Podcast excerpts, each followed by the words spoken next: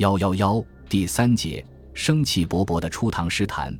初唐是唐诗发展的起点，还残留着旧的痕迹，同时也显得稚嫩。但正因为有旧的痕迹，才显得新诗风的可贵；正因为稚嫩，才显出勃勃生机。初唐的诗歌可以从唐太宗谈起。太宗不仅严揽文史，而且自己也从事诗歌创作。他的诗颇受南朝以来宫体诗的影响。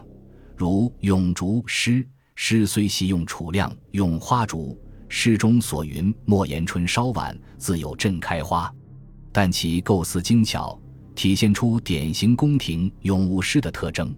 唐太宗的诗往往也有一种豪壮之气，题材也要宽广一些，如《饮马长城哭醒》《帝京篇》《过旧宅》《还闪书桓》等，都有一种豪壮的气势，雄视一代的襟怀。只是从艺术手法上看，不时显露出仿习生硬的痕迹和状态。太宗周围的文人也多从事于诗歌创作，如杨师道退朝后，必引当时英俊，艳极元池，而文会之盛，当时莫比。太宗每见师道所至，必引讽皆赏之。由此可推知，当时朝臣赋诗多南朝之旧，以立早为功。太宗周围的文人中，最著名的是虞世南，世南早年仕臣，以文章晚入而知名当世。后历随入唐，一直为宫廷文人，所以诗也多以凤和、英照、试验等类作品为主。唐太宗对于世南的诗很欣赏，称为一绝，可见他俩的诗风是相近的。从总体上看，虞世南在历派宫体诗中最为颓靡的艳情诗。同时又创作典范的宫体诗，这在其凤和英制诗中表现得最为明显。即使是边塞题材的诗，也往往将其固有意象纳入规范的宫体诗程式之中。不过，虞世南的诗大都构思精巧严密，感受敏锐，从而在城市化的宫廷诗制作中透露出一些新鲜的生气与美感，如《春夜》诗云，又如《咏迎》诗云。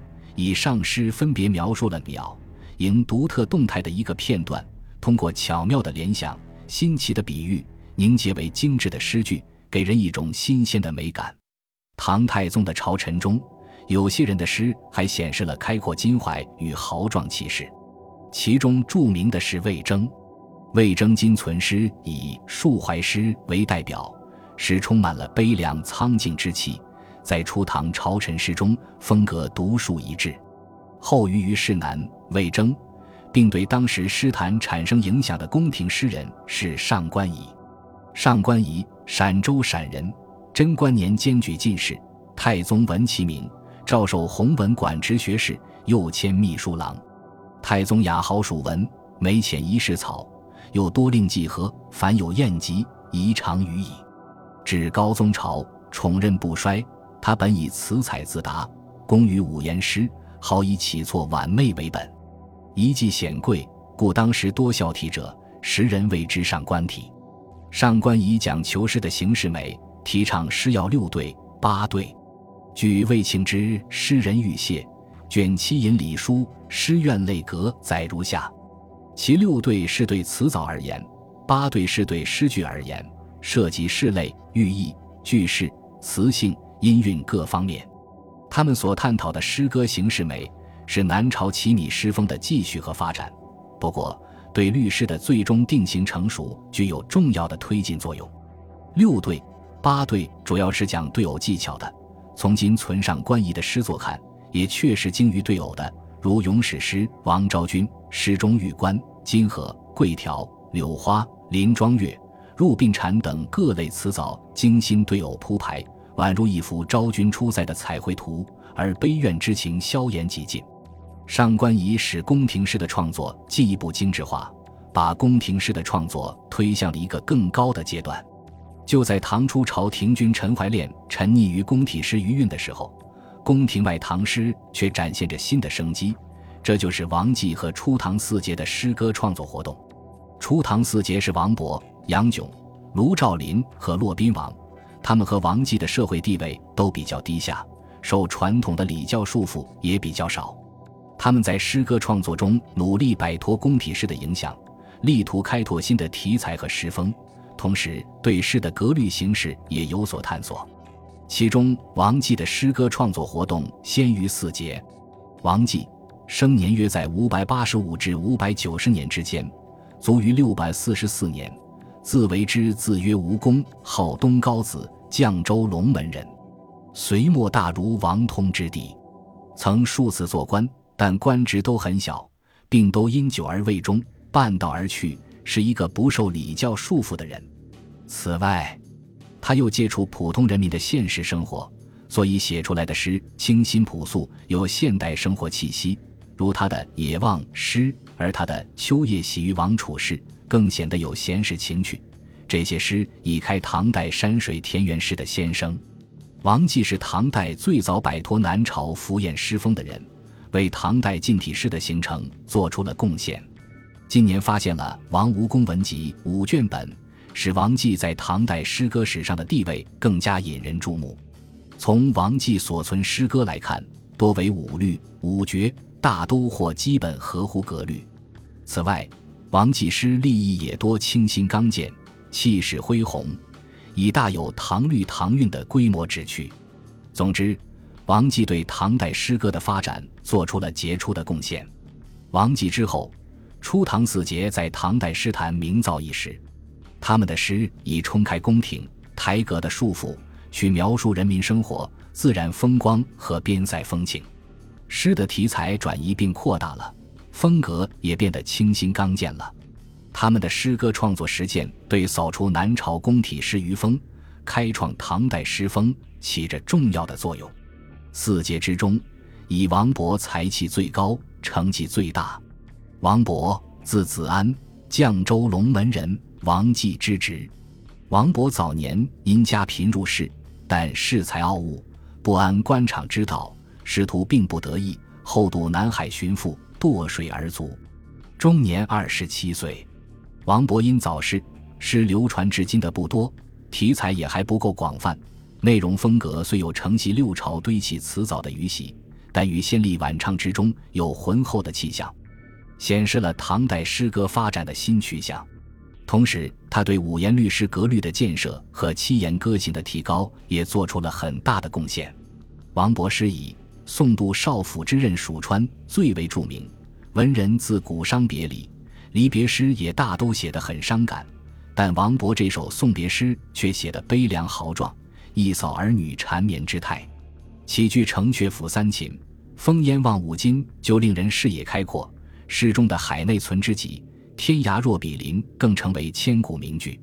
友人们常常对异地风光感受强烈。作为北方人的王勃，描绘江南景物的《采莲曲》是他另一首名诗。《采莲曲》是乐府旧题《江南弄》七曲之一，内容描写采莲女的生活及相思之情，同时也描绘了江南的水乡风光。王勃在诗中杂用三、五、七言句，节奏显得非常和谐。从今存诗作来看，杨炯在四杰之中成就最低。杨炯。华阴人，曾任教书郎、崇文馆学士、詹事司职等职，诗才简居，与同僚不和，后迁任地方官，卒于任上。杨炯所存诗以写边塞的五律较有特色，其中又以从军行为著名。初，盛唐诗人多向往边塞生活，边塞诗也成为唐诗重要题材之一。这首诗是边塞诗早期的优秀之作。四杰中以卢照邻年最长。卢照邻，字生之，号悠悠子，幽州范阳人，是唐，出守邓王府典签，又出任益州新都县尉，因风疾去官，后疾重，不堪其苦，自投颍水而死。卢照邻擅长七言歌行，以《长安古意》最为著名。他在这首长诗里描绘了长安社会的繁华富丽。贵族生活的豪奢淫荡，以及都市景象的喧闹繁忙，展示了统治阶级的横暴和堕落，以及他们必然走向空虚幻灭的结局。诗中哲理的升华，也是诗人积极入世思想的反映。诗中的成笔木鹤辞死，愿做鸳鸯不羡仙的爱情观，迸发着宫体诗所没有的激情。楼前相望不相知，陌上相逢俱相识，体现出打破旧的家族世系与社会关系后所表现出的新的时代气息。这种新的人际关系有着平等竞争的新意蕴，从而激励着人们建功立业的精神。诗的最后虽然也写到了作者在长安的清贫生活，但其情思不仅是回旋于个人生活的狭窄天地，而是回旋于变异不息的历史长河中。不是为了个人的悲欢离合而缠绵悱恻，而是在大的范围内思索人生哲理。这正是唐代诗人精神风貌的一个重要方面，也是唐诗超越古今的生命力所在。卢照邻曾有蜀地，又因是折戍西边，这不仅扩大了他的诗歌题材，也影响着他的诗歌风格。他在这些地区写的《早渡分水岭》及一些边塞诗，苍凉壮大，已有盛唐之气。在四杰中，骆宾王经历最丰富，诗作也最多。骆宾王，婺州义乌人，做过武功、长安主簿及长安县令等小官，不得志于官场，曾参加徐敬业反对武则天的起兵，因写讨武召檄而著名。骆宾王擅长七言诗行，代表作为《帝京篇》，内容篇幅与《长安古意》相近，但更多词赋赋排，当时以为绝唱。他还九述边地，今天看来，他的边塞诗写得更好一些，如《边城落日》，是有一种昂扬奋发的豪侠之气；而另一首《西次蒲类金》，还有一种立功边塞的豪情壮志。又如《边业有怀》《志分水树》等，也都是较好的边塞诗。